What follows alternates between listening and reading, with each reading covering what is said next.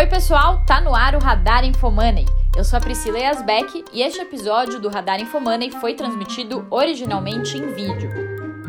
Estamos disponibilizando este programa apenas com a faixa de áudio para quem prefere escutar o nosso conteúdo nos agregadores de podcasts.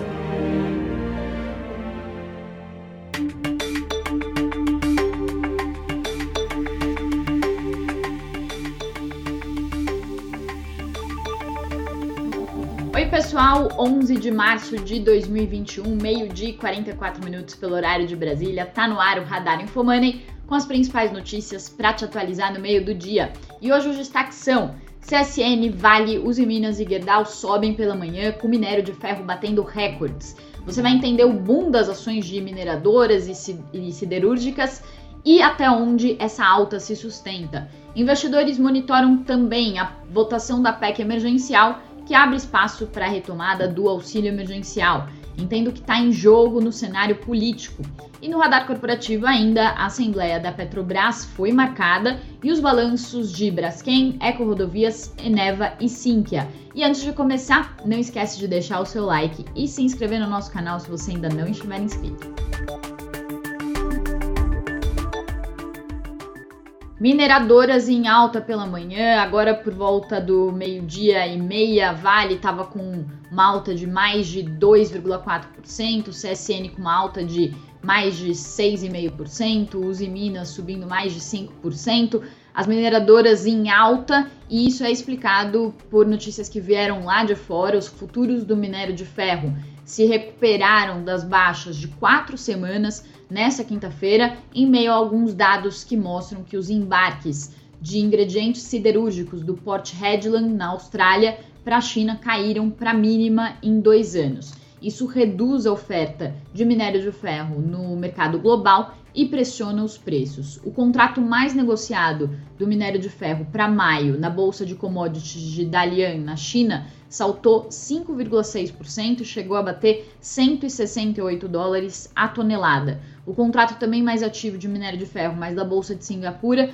saltou 3,5% para 164 dólares a tonelada. E vale falar que Port Hedland é o maior centro de exportação de minério de ferro do mundo. A gente também teve notícias sobre elevação do preço do vergalhão nos Estados Unidos pela Gerdau e também estoques que começam a cair depois de um aumento constante desde o início de 2021, à medida que a demanda de uso final começou a aumentar depois do ano novo chinês. E eu vou conversar sobre tudo isso agora com o Gilberto Cardoso, que é analista de commodities da On Research, que vai bater um papinho com a gente falando sobre as perspectivas para essas ações e vai tirar a seguinte dúvida: até onde vai a disparada dessas ações, a disparada das ações motivadas pelo, por esse boom das commodities?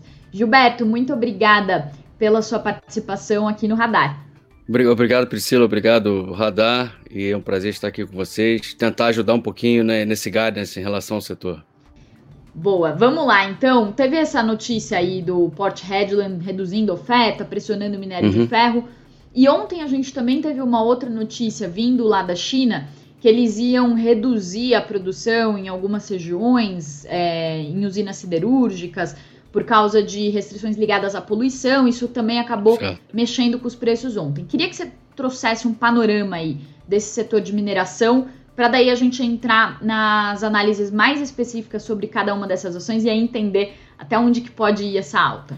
Tá bom. Bom, geralmente, é, por sazonalidade, né, o primeiro trimestre é, no setor de mineração, é, principalmente minério de ferro, é, é, um, é, um, é, uma, é um ciclo muito complicado, porque você tem é, é, interferência da parte de meio ambiente, da parte e, e importante na China, é, por conta do inverno, você tem muitas restrições por conta de emissão né, de CO2, e você, aliado a isso, você tem problema sempre sazonal da oferta no Brasil e na Austrália por conta de intempéries, né? Parte de tempo.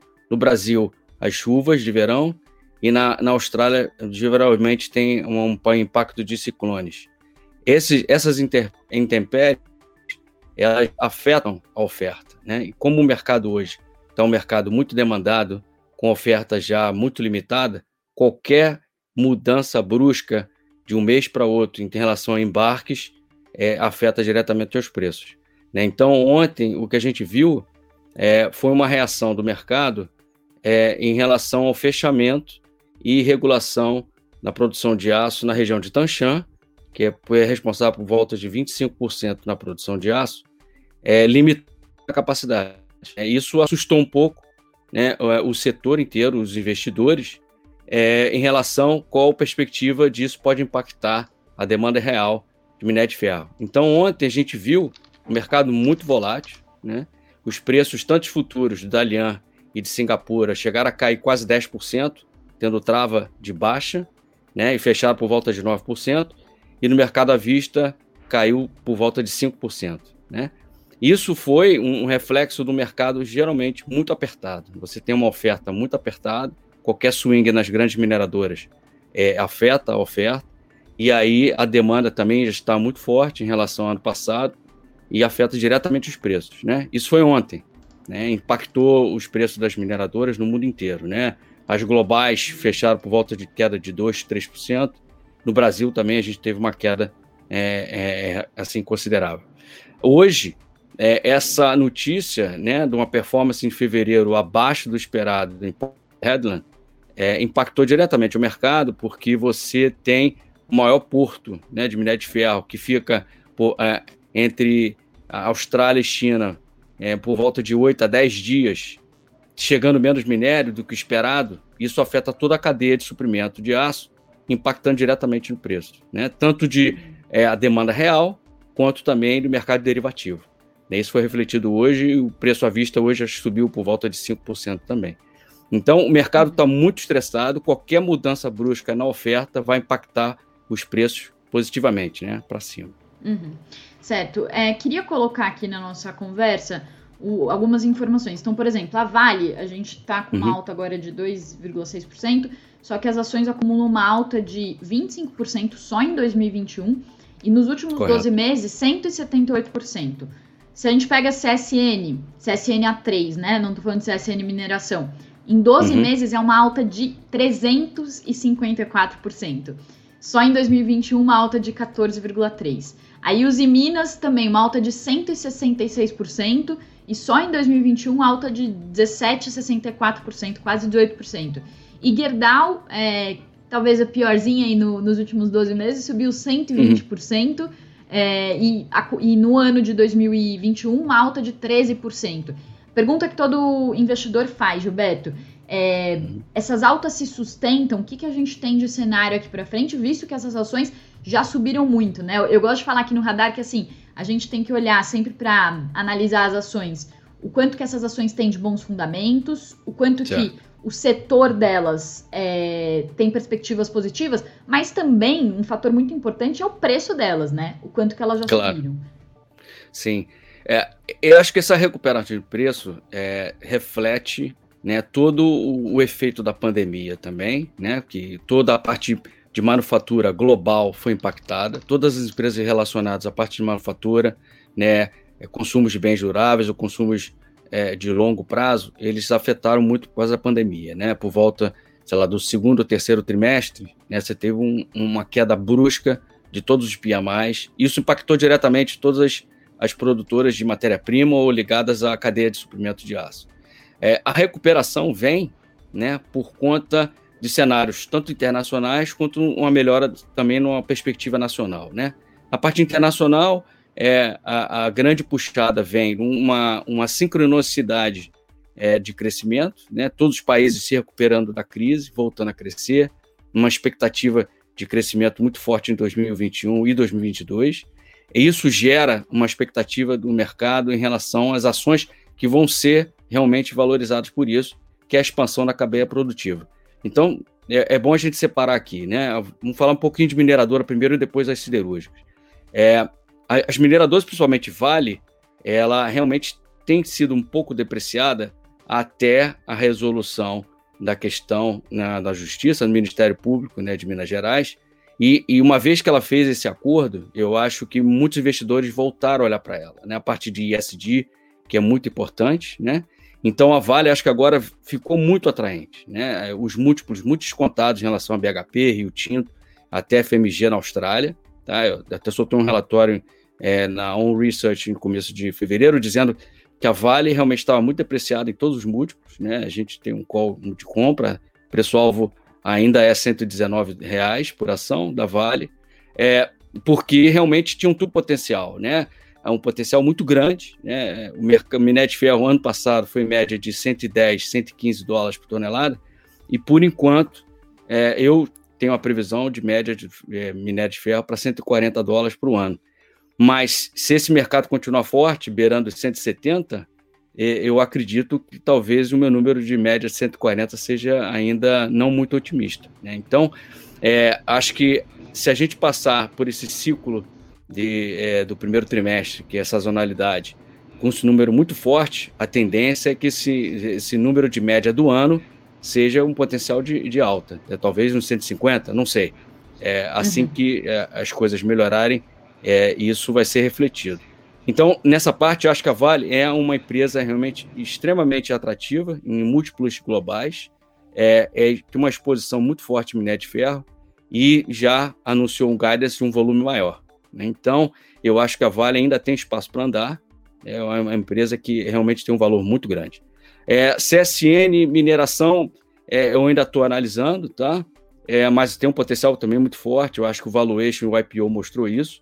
E, e eu acho que os investidores realmente têm que ter um pouco de exposição em relação à CSN mineração.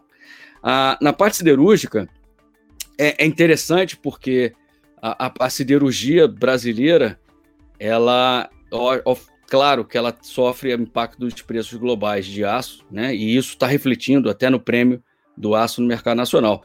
Mas ela é impactada negativamente pelo preço alto das matérias-primas. Né? Isso é interessante é, das siderúrgicas brasileiras está andando muito forte. Eu acho que o sentimento aí, nesse caso, vem por conta da recuperação industrial brasileira, que realmente estava muito ruim. Né? Então, a expectativa de um PIB mais forte, uma produção industrial mais forte, está puxando as, as siderurgias, as siderúrgicas no Brasil, apesar do custo de matéria-prima estar extremamente alto. Né? Mas uhum. é que o preço no mercado nacional tem subido muito forte, acompanhando os preços no mercado internacional. E Gilberto, rapidamente para a gente encerrar aqui nossa entrevista, que hoje eu vou ter que falar de PEC emergencial ainda, sim, sim, tem claro. um monte de coisa. Mas assim, é, você falou da Vale, então que você tem um preço-alvo aí de 120 reais, tá otimista com Vale. Das uhum. outras é, empresas do setor, então Gerdau, Uzi Minas e CSN, aí você falou que está analisando CSN, CSN Mineração, qual que é a perspectiva para elas? A, a tua preferida no setor é Vale? no setor é Vale, né? Por contexto internacional e exposição direta uhum. no minério de ferro, né? É, no setor tá. siderúrgico, no setor siderúrgico nacional, é, eu, eu, eu gosto muito de CSN. Tá? A CSN tem uma uhum. estrutura de custo muito, muito enxuta. Então, uma empresa que preza realmente o ajuste de custo, tem uma capilaridade de distribuição, tem exposição grande ao mercado automobilístico e de manufatura no Brasil, tá? e tem capacidade também de exportação. Então, uma empresa que controla muito os seus custos né, e tem toda uma exposição no mercado interna, é, internacional e nacional de cadeia de suprimento de aço. Então, uma empresa, eu, eu não analiso ainda em detalhes, mas é uma empresa que eu gosto muito é, e no track record eu acho que ela tem um, um ainda um espaço para andar. E os Minas e, e Gerdau, ainda que não sejam suas, suas favoritas, também Sim. você acha que tem espaço para alta?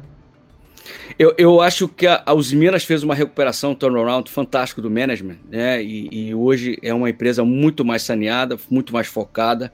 É uma empresa que é, também tem uma exposição ainda pequena em minério de ferro, né? Então, eu acho que uma empresa que pode ter um valuation ainda, é, talvez ainda inconsiderável a capturar, né?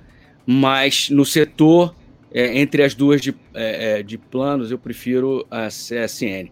É, na parte de longos, eu acho que Gerdau também é uma empresa é, fantástica, tem uma exposição internacional muito grande, é, mas no setor em geral, eu acho que a Gerdau já andou, performou bastante por conta da expectativa do setor de construção civil no Brasil, que já vem desde o ano passado. Então, talvez não tenha um grande potencial de, de, de subida. Duvido você dizer para o nosso espectador em 30 segundos diferença Sim. do aço plano, aço longo e qual que é, qual que é, para qual indústria que cada um é usado e ah, quais, qual a ligação deles com as, com as ações. Claro, o, o, o, aço, o aço longo é o que a gente usa para construção civil, né? Os vergalhões. Mais, mais famoso é o vergalhão. O aço longo, usado em construção civil e obras de infraestrutura. Né? Então, o grande player é não só brasileiro quanto nas Américas já Gerdau. Aço longo é utilizado para fazer chapa, chapa para fazer carro, para fazer navio, esse tipo de construção mais ligada à manufatura, né, que são CSN e os os grandes players nacionais. E aí tem cada, cada banco prefere um, um setor, né? Eu não, eu não vou me recordar Sim. agora, mas eu lembro que o Credi acho que estava falando que tinha boa perspectiva para setor automotivo esse ano. Não me recordo ao certo, mas basicamente no setor que você acredita um pouco, você vai ali naquela ação que você acha que vai se beneficiar eu, mais, né? Eu, eu, acho que todos os dois, tanto longos quanto planos, vão ser favorecidos nesse ano. Né? É, existe um boom de construção civil no Brasil que vem desde né, do meio da pandemia ano passado, né? então Gerdau é o player para jogar nesse setor. E a parte de, de, de maquinaria e automobilístico desse ano, que aí seria a CSN e os Minas. Eu acho que nesse, nesse tipo de setor, o driver eu sou bullish nos dois setores, né? É preferência mais de estrutura de custo que, que, eu, que eu gosto mais de CSN. Certo. Então, resumindo nossa conversa, eu coloquei no nosso título até onde vai a disparada, até onde. Ainda tem espaço, digamos, em 2021, pelo menos em 2021 continua essa disparada. É, eu, eu acho que o preço de minério de ferro, eu tenho falado para alguns clientes é, internacionais, é que eu vejo acima de 180 pouco provável tá? tá? Então eu acho que a gente está chegando no limite. Então, é, assumindo esse patamar de 175 e 180, para mim, eu não vejo mais é, é, razão em termos de oferta e demanda. Né? Pode ser um pouco de especulação, investidores querendo montar investimentos em relação a preço futuro, mas no supply demand 180 já é, eu acho que é o limite máximo. Quer dizer, mas isso você está falando do minério, né? Então, quer minério dizer, o minério chegando num limite, mas as ações é, do setor ah, sim, de as ações mineração ainda e siderurgia ainda tem espaço. Tem, ainda, ainda tem espaço. Ainda tem esse espaço, né? Ainda tem espaço para é, refletir esse valuation de uma média de preços desse ano um pouco maior que ano passado, né? Quer dizer, muito maior, né? Ano passado 110, esse ano já está com média aí de 160, então eu acho que ainda tem muita ainda coisa para andar. Você colocou para Vale assim uns 20% ainda de alta, algo em torno disso aí, para essas ações. Talvez. É, isso prevendo, isso, eu botei um, valor, um upside de 20%, isso na minha expectativa de média de 140 dólares por tonelada do preço minério para 2021. Né? Assim que eu sentir que tem um espaço para um, um, upgrade no preço, com certeza eu vou fazer um upgrade também nas, na, nas recomendações. Gilberto Silva, analista da Um Research, muitíssimo obrigada pela sua presença aqui, pelos seus esclarecimentos. Volte mais vezes, por favor. Tá ótimo, muito obrigado pelo convite e, e uma boa tarde para vocês e, e, bons investimentos para todos os investidores do Brasil. E a gente segue com o nosso radar, que a gente ainda tem que falar muita notícia aí sobre o cenário político agitado, bolsa. Então bora para o nosso bloco sobre o Ibovespa. Vou pedir para o Fabão colocar aí na nossa tela o Ibovespa em tempo real, também o dólar para a gente dar uma analisada como que tá a bolsa agora mas basicamente as bolsas lá fora estão em alta. O Ibovespa aqui também reflete em alta, com essa alta agora de 0,77% aos 113.647 pontos. Vale falar que o comportamento do Ibovespa está acompanhando esse bom humor lá fora, que vem da aprovação do pacote de estímulos lá nos Estados Unidos e também de dados de inflação lá nos Estados Unidos que reduzem o temor sobre aumento de juros. Aqui os investidores estão monitorando a votação em segundo turno da PEC emergencial na Câmara dos Deputados, que apesar de algumas surpresas está mantendo um limite para o auxílio emergencial e mantendo o Bolsa Família dentro do teto de gastos, que eram dois grandes temores aí que poderiam representar aumento do risco fiscal. Enquanto isso, também o dólar opera em queda e aí vale falar que o Banco Central está fazendo várias intervenções para conter a alta da moeda e hoje vai fazer uma nova oferta de contratos de swap cambial tradicional, voltando a disponibilizar até um bilhão de dólares nesses derivativos.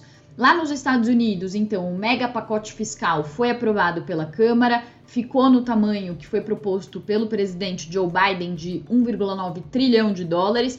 E vale lembrar que o mercado estava esperando até um pacote um pouco mais tímido, ali na casa de um tri e meio. Então isso está explicando também essa alta das bolsas lá fora que a gente está vendo nos últimos dias. E aí agora então o pacote segue para sanção de Joe Biden, que deve é, sancionar o projeto, esse mega pacote, até amanhã essa expectativa dos analistas aí do mercado.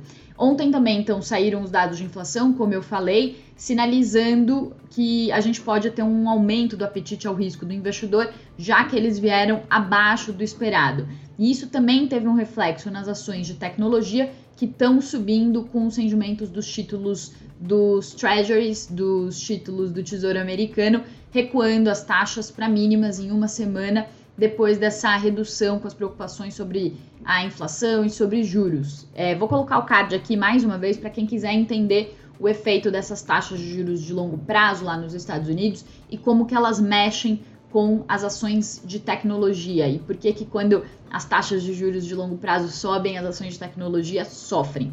Bom, além disso, tá no radar, também não falei ontem, mas acho interessante mencionar aqui que Estados Unidos e China estão conversando sobre um encontro de integrantes do alto escalão dos dois países para falar sobre temas comerciais. Isso lá para frente pode significar redução de tarifas e redução também do nível de incerteza global, com redução da tensão comercial entre China e Estados Unidos. Na Europa, as vacinações continuam acelerando e aí o Itaú BBA traz uma previsão dizendo que em abril ou em maio é, o continente pode chegar no, a conseguir vacinar cerca de 20% da população perto do nível que hoje se encontram os Estados Unidos. É, com isso, as restrições tendem a diminuir na Europa, assim como tendem a diminuir lá nos Estados Unidos. Com a abertura das atividades, da economia, a gente tem aí alguns impulsos globais é, de melhora depois de todo esse turbilhão aí que a gente vem vendo é, com a pandemia. Uma situação bem diferente do que a gente está vendo aqui, mas já vou chegar em Brasil. O mercado também estava de olho na coletiva da Christine Lagarde, que é presidente do Banco Central Europeu, como esperado, ela manteve os juros inalterados, mas disse que as incertezas de curto prazo ofuscam a melhora da perspectiva no bloco no prazo mais longo. Na China, as bolsas fecharam, as bolsa, a bolsa da China continental fechou em alta, ainda que o desempenho tenha sido prejudicado por um anúncio que foi feito pelo premier chinês de que a China vai focar em um crescimento do PIB de cerca de 6% para o ano, que é o patamar mais baixo de muitas das estimativas de economistas para a economia chinesa, também um padrão considerado modesto para o crescimento que os chineses têm apresentado aí nos últimos anos. Importante ficar de olho na China. A gente falou no começo do radar sobre as mineradoras, demanda chinesa é algo que mexe muito é, também com as nossas ações, com as nossas commodities, então sempre importante ficar de olho nesses dados.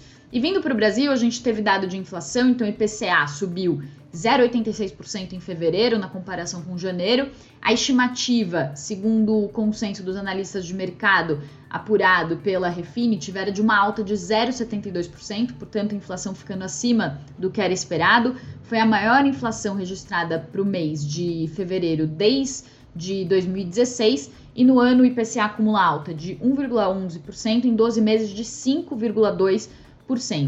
E aí vale falar que com uma alta de 7,11%, a gasolina foi o item que individualmente pesou mais para essa alta, teve uma participação de 42% no resultado do IPCA ou de 0,36 ponto percentual.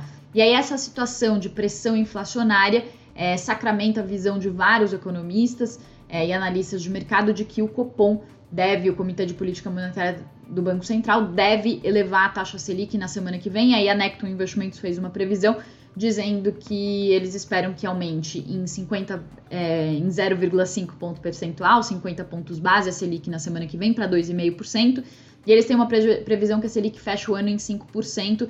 E aí vários analistas aí nessa, com essa previsão de aumento de meio ponto percentual na, na, reunião da semana que vem e alguns, inclusive, falando até em alta de 0,75 ponto percentual.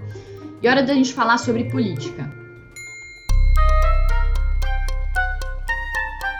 Bom, vou inverter um pouco a ordem, depois eu falo do radar corporativo, começar por política, porque o bicho tá pegando. A gente tem aí no radar a aprovação da PEC emergencial, que aconteceu ontem em primeiro turno, e, a, e aí hoje segue para votação em segundo turno. Vou trazer alguns destaques em relação a isso, mas foram mais de 13 horas de votação sobre os 10 pedidos de modificações no texto base da PEC emergencial para votar os destaques, e aí eles resultaram em novas desidratações do texto. O governo teve que abrir mão do trecho que impedia a promoção de servidores públicos para conseguir evitar outros prejuízos sobre outros pontos da, da medida que são defendidos pela equipe econômica em prol de um equilíbrio maior das contas públicas. Daí a PEC emergencial tem sido apontada pela equipe econômica como fundamental para viabilizar a concessão de uma nova rodada do, do auxílio emergencial, porque ela permite que o pagamento do benefício aconteça fora das regras fiscais e impõe uma série de contra, contrapartidas fiscais, como controle de despesas de pessoal e redução de incentivos tributários para fazer frente à retomada do auxílio. E aí o valor total gasto com essa retomada do auxílio emergencial pode ser maior do que 44 bilhões de reais, mas só esses 44 bilhões de reais podem fugir da meta de resultado primário que está estimada para esse ano em um déficit de 247 bilhões de reais e também é, só o valor é, até só esse até esse limite de 44 bilhões de reais que tem que ficar dentro, que pode ficar fora do teto de gastos também, além dessa questão do, do resultado primário. É, a maior parte dos destaques que foram votados ontem pretendia diminuir as restrições fiscais é, e tinha um destaque importante que queria retirar essa limitação de 44 bilhões é, para o auxílio emergencial. Isso ficou para trás. Só uma alteração foi aprovada, que foi o, uma alteração que os parlamentares derrubaram um dispositivo que ia dar mais flexibilidade para o governo para gerir o orçamento. Era um destaque do PDT que retirava do texto a possibilidade de desvinculação de receitas que são hoje carimbadas, têm destino certo para órgãos, fundos ou despesas específicas. E aí hoje então a Câmara retomou a votação em segundo turno, só que a expectativa é que demore essa votação e só depois de votada em segundo turno a PEC emergencial vai à promulgação pelo Congresso Nacional. Feita toda essa explicação, é importante falar que a PEC está sendo monitorada de perto pelo, pelo mercado, que o mercado está observando muito essa questão do risco fiscal, do aumento dos gastos públicos. Então, qualquer questão que sair fora do que era esperado, como quase aconteceu com o Bolsa Família, quase ficando é, sendo retirado do teto de gastos, era até uma medida apoiada pelo próprio governo, mas a equipe econômica e o Arthur Lira, presidente da Câmara, se juntaram para evitar que isso acontecesse, mas qualquer, qualquer uma dessas medidas que representam um aumento de gastos acaba prejudicando é, as contas públicas, isso reflete diretamente no mercado.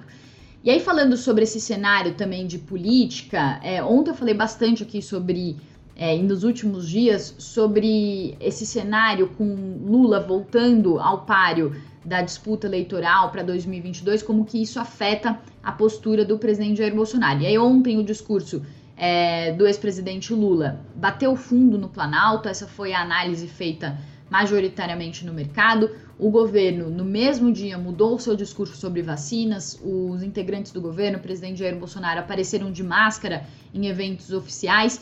E aí o que acontece é que, com Lula no páreo, a maior preocupação é o curto prazo, já que 2022 ainda está distante, ainda muita água vai rolar até chegar lá. Mas o que os, o mercado monitora é a preocupação se o presidente Jair Bolsonaro, com um candidato, um adversário mais forte, vai querer lançar mão de medidas populistas para conseguir aumentar a sua popularidade. E aí, então, é... e vale falar que o presidente Jair Bolsonaro ele já tem uma certa crise de confiança entre os agentes econômicos. Isso aumentou com a PEC emergencial, porque o presidente tentou desidratar alguns pontos aí da PEC. E aí, então, toda essa questão contribui para a gente ter um aumento do risco e um aumento dessa preocupação do mercado em relação a essa questão fiscal. E só é, ajuda a aumentar a incerteza o avanço da pandemia aqui no Brasil. Então, vou trazer alguns dados para vocês. Pelo 12 dia seguido, o país bateu o recorde na média móvel de mortes por Covid em sete dias, com uma marca de 1.645 mortes, uma alta de 43% em comparação com os 14 dias anteriores. Pela primeira vez também, o país ultrapassou com folga a, a marca de 2 mil mortes, de 2 mil mortes por Covid em um único dia, com 2.349 óbitos registrados. Segundo informações da Folha de São Paulo, em todas as capitais do país, só Maceió e Macapá têm taxa de ocupação de leitos de UTI para Covid abaixo de, 18, de 80%, e algumas cidades, como por exemplo Porto Velho, tem ocupação de 100%, Porto Alegre 102%, Rio Branco e Aracaju com uma ocupação de 99%. E aí vale falar que agora de no almoço está acontecendo a coletiva do governo de São Paulo para anunciar novas medidas de restrição. O que a gente tinha aí pela manhã de cenário deve estar tá sendo confirmado agora que o governo de São Paulo anunciaria o fechamento das escolas é, estaduais por 15 dias. Isso foi uma informação da colunista Vera Magalhães, mas vamos ver se confirma. E também a, a recomendação de fechamento de escolas privadas e, munici e municipais para as aulas presenciais, além do fechamento de igrejas e templos religiosos e a interrupção de eventos esportivos como o campeonato estadual de futebol. Então vamos ver como que ficam essas medidas restritivas que devem estar sendo anunciadas agora e a gente tem essa cobertura completa no nosso site. E bora para o radar corporativo. Bom, no nosso radar corporativo, começo por Petrobras, que divulgou nessa manhã a data para a Assembleia Geral Extraordinária, que prevê a aprovação dos novos membros indicados para o Conselho, tá, e foi marcada então para o dia 12 de abril. Vale falar que o governo já indicou os nomes, os membros indicados aí para o Conselho, entre eles, é claro, o nome do Joaquim Silvio Luna, que vai ser, que foi sugerido pelo governo como presidente da estatal é, e membro do conselho. Então o mercado monitora aí como que vai acontecer essa Assembleia Geral Extraordinária, qual que vai ser essa nova composição do, do conselho da Petrobras. Então vamos ver como que ficam essas questões. Só uma atualização aqui, gente, para quem está ao vivo. O Fabão tá me dizendo aqui que é, foi aprovado o toque de recolher das 8 às 5 da manhã no estado de São Paulo, proibição do uso de praias e de parques e, e proibição completa de aglomeração. Tudo isso anunciado aqui e, e, e, claro, a recomendação de obrigatória de uso de máscaras em todos os ambientes. E aí ele falou que o governo está anunciando aumento de medidas restritivas para mais 14 atividades, para que mais de 4 milhões de pessoas deixem de circular diante desse cenário de colapso que a gente está vivendo em relação à pandemia. Bom, seguindo com o nosso radar corporativo aqui, a gente teve balanço da Braskem, com as ações subindo pela manhã, é, repercutindo esses resultados. A Braskem teve um lucro líquido atribuível aos acionistas de 846 milhões de reais no quarto trimestre de 2020, ante um prejuízo de quase 3 bilhões de reais em 2019. E aí vale falar que no acumulado de 2020 a empresa registrou um prejuízo líquido de 6,69 bilhões que é um prejuízo 139% maior sobre o prejuízo líquido de quase 3 bi em 2019. Todos esses números detalhados dos balanços, vou deixar o link na descrição para quem quiser ver mais. A Eco Rodovias também divulgou seu balanço, teve um crescimento do tráfego nas principais rodovias administradas por ela no quarto trimestre, mas registrou um prejuízo é, nos últimos meses do ano por causa de uma baixa contábil que a empresa teve que registrar. Então, o prejuízo foi de 630 milhões de reais no quarto TRI, ante um lucro de 79 milhões no quarto TRI de 2019. E aí, sobre essa baixa contábil, ela foi de 616 milhões de reais e ela é referente ao contrato de concessão do Ecoporto Santos, que não foi prorrogado. Então, a, a Eco Rodovias contava com a prorrogação desse contrato por mais 25 anos, só que o Ministério da Infraestrutura negou esse pedido. E essas questões vale falar que são questões que afetam bastante as concessionárias, essas questões aí na relação com os órgãos públicos, então é interessante notar que esse tipo de risco está associado a esse tipo de ação. O Credit Suisse destacou que o resultado ficou em linha com as suas previsões, falou sobre o impairment de 616 milhões de reais na Ecoporto e falou que avalia que os volumes de os volumes se recuperaram rapidamente, que as concessões contribuíram com lucro EBITDA, uma geração de caixa aí de cerca de 67 milhões de reais em 2021. E aí eles têm uma recomendação de compra para as ações com preço-alvo de R$ 17,70. Bom, sobre Eneva, que também divulgou seus resultados, a empresa teve um lucro líquido de quase 700 milhões de reais no quarto TRI, que representa uma alta de 88% sobre o quarto TRI de 2019. A alta do lucro foi impulsionada pela maior demanda pelas térmicas, energia de, das termoelétricas e maiores preços de venda de energia, isso segundo o diretor de finanças da Eneva. Daí o diretor de finanças da Eneva disse também que o Brasil teve um crescimento de consumo de energia no último trimestre que foi superior às projeções oficiais e ele disse que problemas hídricos prejudicaram o armazenamento de reservatórios e com isso geraram uma demanda maior pelas energias das térmicas e aí o efeito combinado levou uma alta do preço de, dos preços de energia. Por fim, a gente tem a Sinqia, que também divulgou seus resultados, teve um lucro líquido de 3 milhões de reais no quarto TRI, quase 16 vezes maior do que o lucro registrado no quarto trimestre de 2019. Daí o Credit Suisse disse que os números foram positivos e destacou que a receita líquida subiu 23% na comparação anual e 14% em relação ao terceiro trimestre, ficando 3% acima de, das estimativas deles. Daí ele falou que os resultados fortes na divisão de serviços e software devem contribuir para manter o ritmo de crescimento da empresa, que ainda tem perspectivas também de fusões e aquisições que podem impulsionar a valorização dos papéis. Então, o Credi mantém uma recomendação neutra, mas ainda assim o Credi mantém uma recomendação neutra é, para os papéis com preço-alvo de R$ 25,00 frente aos R$ 20,44 do último fechamento. E galera que está nos acompanhando ao vivo, já conversamos um pouco mais. Para quem está acompanhando o Radar no podcast na versão gravada também aqui no YouTube, agradeço mais uma vez a companhia de vocês e até amanhã. Tchau. Infomoney é um programa diário que resume os fatos mais relevantes do noticiário econômico e político do Brasil e do mundo e os seus impactos no comportamento das ações e de outros ativos. A direção e montagem é de Fábio Teixeira, o apoio editorial de Lara Risério. As trilhas adicionais são do Invato Elements e eu, Priscila Yasbeck, faço a produção e apresentação deste episódio.